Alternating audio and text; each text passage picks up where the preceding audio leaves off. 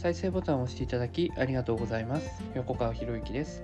このチャンネルは何者でもない人が人も仕事もお金も引き寄せる何者かに変わるための魅力のヒントをお届けしています。今回のヒントは多くの人がやらかしている褒め方。前回の音声の続きになるんですけどね。前回はネガティブをあえて伝えるということをお伝えしました。でこれを対人関係特に褒め方でやっちゃってる人が結構多いんですよね。要するにネガティブを先に伝えておいて褒めたいことを強調したいがためにネガティブを先に伝える。でそうすることによって相手が喜んでくれると多分その人は思ってるんでしょうね。で実際僕自身がねこれ結構言われるんですよ。例えばね横川さんって会う前はすごい冷たい人だなと思ってたんですけど実際にお会いするとそんなこと全然なくて優しい人で安心しましたって。でこの人が伝えたいのは僕が、ね、優しい人だよねっていうところを伝えたくて。でその優しいっていうものを強調するためにあえてネガティブを先に入れるんですよね。まあまあまあ僕のね大ゼロ印象が悪いのは大ゼロ前大ゼロ印象っていうのはこの会うまでの印象ですよね。例えばネットでの発信とかね。でそういうのを大ゼロ印象っていうんだけどまあ、その大ゼロ印象が悪いから、まあ、そうやってね実際に会った時に言われるのはもう致し方ないんですよね。まあ、えて言わせてるっていう部分もあるんですけどでこのね優しいっていうのを伝えたいんであれば最初の冷たい人というくだりはなくても通じるわけですよね。本来何を伝えたかったのか優しい人で安心しましたっていうところを伝えたいわけですよね。まあ、安心しましたって言ってる時点でもうそもそも最初が不安だったわけですよね。そんなに僕と会うの不安なの？と思うんだけど、まあ、それはもう全て僕がね普段発信してる内容がそういう内容だから、まあ、致し方ないし、まあ、ある程度これはねちょっと計算してっていうかねやってる部分もあるんだよね。まあまあまあ。なんですけどこれ僕はいいんですよ。あえてやってるから他の人に絶対やってるんですよねこれ同じことで相手はこちらに喜んでもらおうと思ってそのギャップをつけるために先にネガティブを入れた。だけど受け取る側は違うんですよ。受け取る側はその最初のネガティブを受け取っちゃうんですよね。でその後のだけどっていう部分は全然入ってこないんですよ。冷たい人だと思ってたって言われたらそこでね思考が止まるんですよ。そして思考が止まってその後の褒め言葉はほとんど入ってこない。でそれは人間の脳の性質もあってね人間は基本ネガティブな生き物なんでね。だからネガティブな情報の方が強く入ってくるんですよ。だから褒めようとしてネガティブな言葉って絶対使っちゃダメなんですよこういう褒め方をやってる人が非常に多くて、まあ、びっくりするなと思うんですよね。まずさ伝えるんだったら最初にね伝えたいこと伝えたらいいんですよ。で無意識に入ってきますからねこういうネガティブプラスポジティブな褒め方っていうのは最初のネガティブの方にずっと取られちゃうから。だから褒められてるのになんかモヤモヤするなっていうのは大体このね褒め方をやってます。じゃあどう褒めたらいいのか。順番を逆にしたらいいんですよね。順番を逆にする。つまり本当に伝えたいことを先に伝えるんですよね。だ僕の事例だったら優しい人ですねって言ってくれればいい。ただ、ね、会う前にちょっと冷たい感じがあったのでこういう風に改善したらどうでしょうかねみたいな。とかこういう風にしたらもっと優しさが伝わるんじゃないですかとかね。って言ってもらえると先に褒められてるわけじゃないですか。先に褒められてるから心が開くんですよね。心が開いた状態だからその後にアドバイスが入ってくると改善できるんですよ。先に褒めて相手が聞く状態になってからアドバイスという形で伝えたらいいんですよね。プラスを伝えてさらに伸びしろを伝える。そうするとあこの人は正直に言ってくれるありがたい人だなって思ってくれるわけですよ。いやいやそれは横川さんだけでしょって思うかもしれないでしょうけど実際そういう褒め方をやってみたらいいですよ。やってみてください。相手の反応全然違うから。ちなみに僕の話は全て自分の経験やった経験に基づいて話してるからなんか科学的根拠はとか言われたら、うん、科学的根拠を探せばあるんでしょうけどそんな科学的根拠に頼るんじゃなくて自分がやってきた経験に基づいてこれはもう相手が喜んでくれるパターンですよとかね。そういうことをお伝えしてるわけですよ。でよくある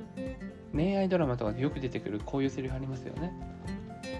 世界が全て敵に回ってもみたいなね。世界が全て敵に回っても私はあなただね。私はあなたの味方ですと。世界中の人があなたがね世界中の人が敵に回っても私だけはあなたの味方だから。いや素敵な表現だと思う人も多いんでしょうけどね。これ言われた立場言われる方どうかどう思うかというとえって自分って世界を全て敵に回すぐらいの存在なのと思っちゃうわけですよね。これは本当になんか間違った伝え方なんですよね。もったいない。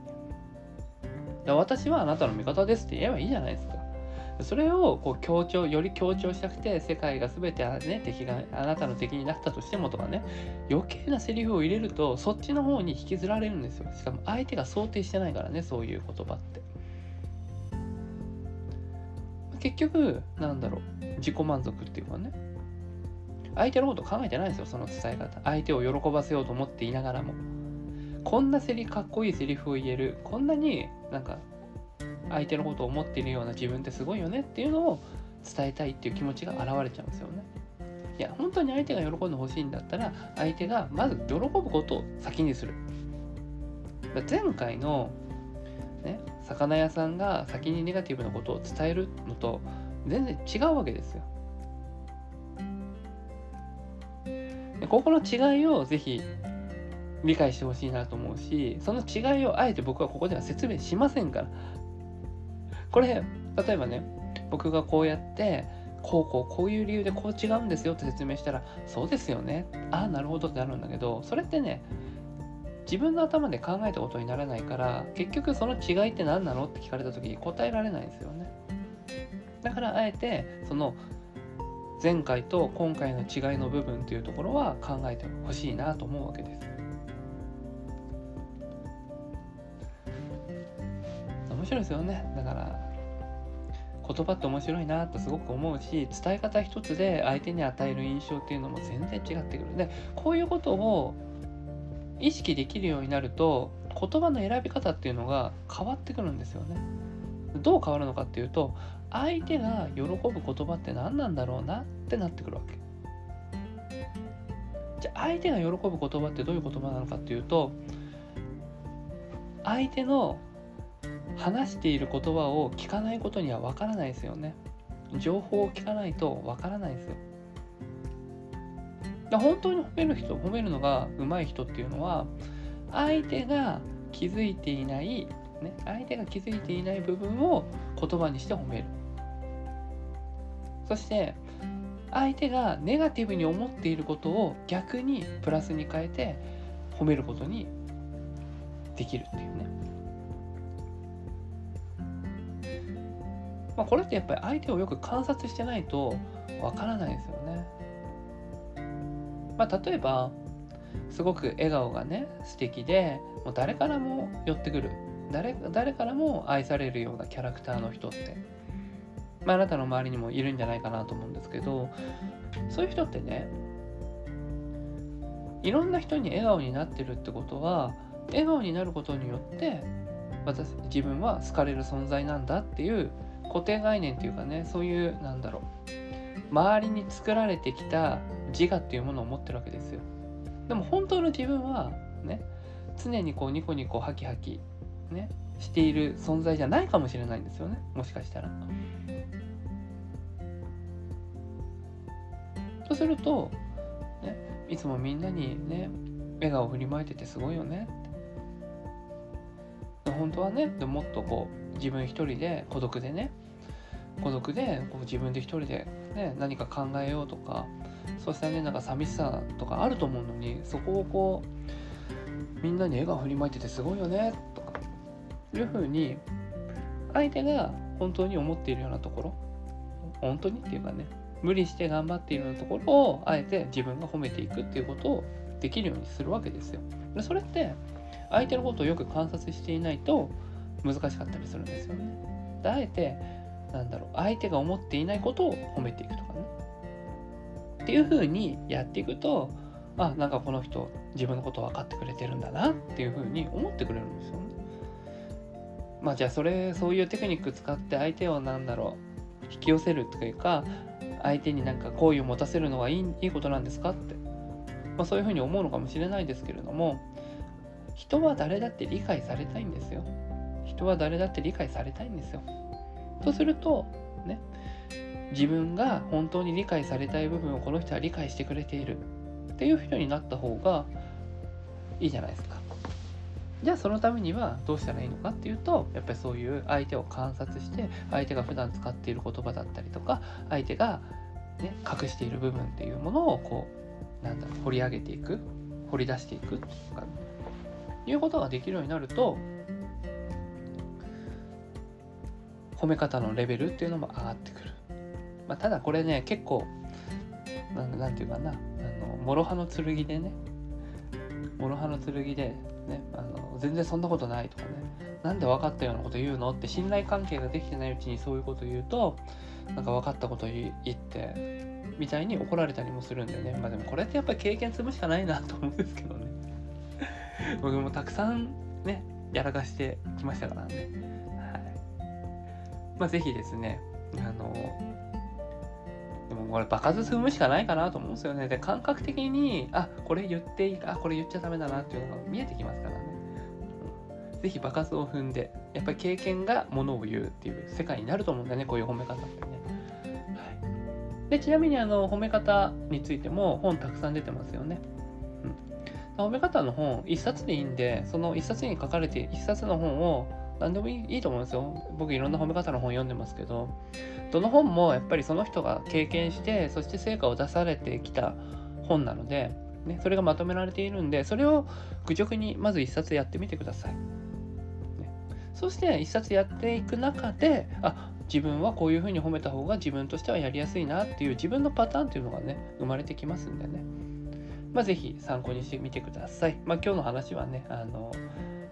やらかしてる褒め方そのやらかしてる褒め方にならないように気をつけてくださいね。先に相手を否定してもいいこと何もないですからね。はい。ということで今回以上になります。このチャンネルでは一人一人が大切な人を幸せに導き世の中にするためあなたの人生経験に培った魅力を生かして何者かとして活躍してほしいそんな思いで配信をしていますこのチャンネルの音声を隠さず聞いていただくと魅力ある人たちの考え方や立ち居振る舞いが分かり人も仕事もお金も引き寄せる何者かに変わっていくことができますぜひチャンネルフォローやお友達へのシェアをしていただいて一緒に何者かになることを実現できたら嬉しいです魅力のヒント今回は以上になります最後までお聴きいただきありがとうございました。また次回お会いします。横川博之でした。